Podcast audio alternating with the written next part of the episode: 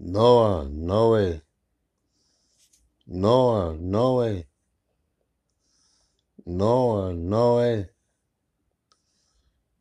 Noah, it is I, the Lord your God, the God of the Jews,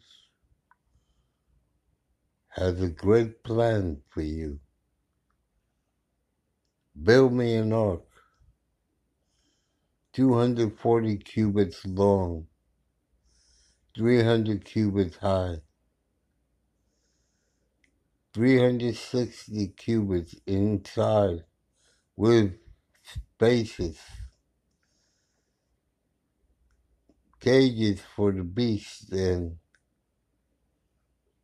habitat for the people you are to redeem and liberate.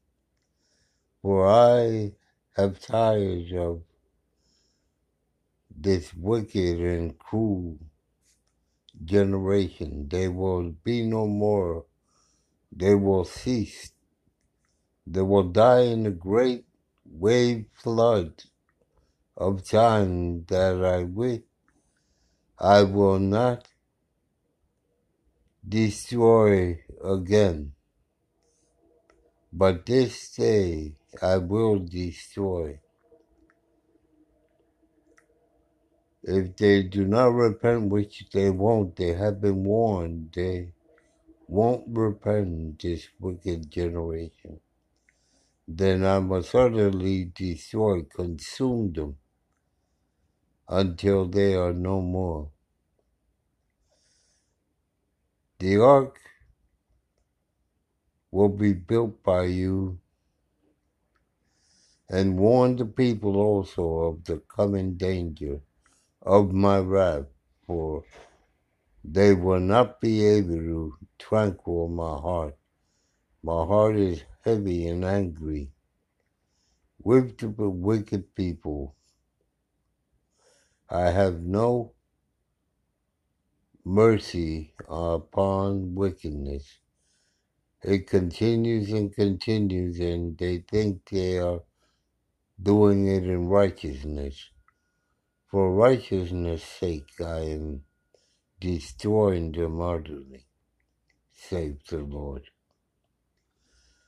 Noah, built the ark, warned the people of the upcoming flood, the great flood of all time.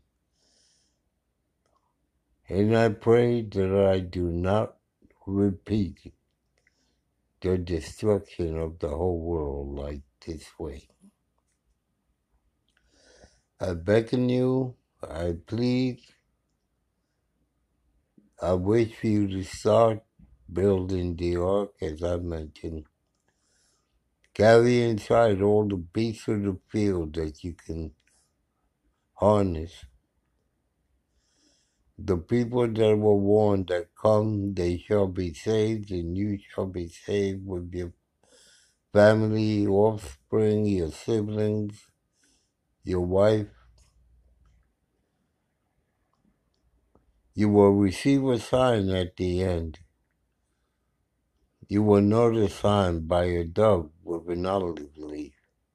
When you reach with the ark where you are to build your new homes, the ark will bring the olive leaf to you, the branch.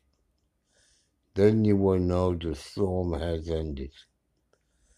The storm that has ended is my wrath will come like a storm. So be it, Noah, you have been revealed all the truth of why the ark and why the destruction of the evil world. I will bless you as you come in. I will bless you as you go out. Because you have proven yourself righteous, I have also proven you righteous. So be it in Noah.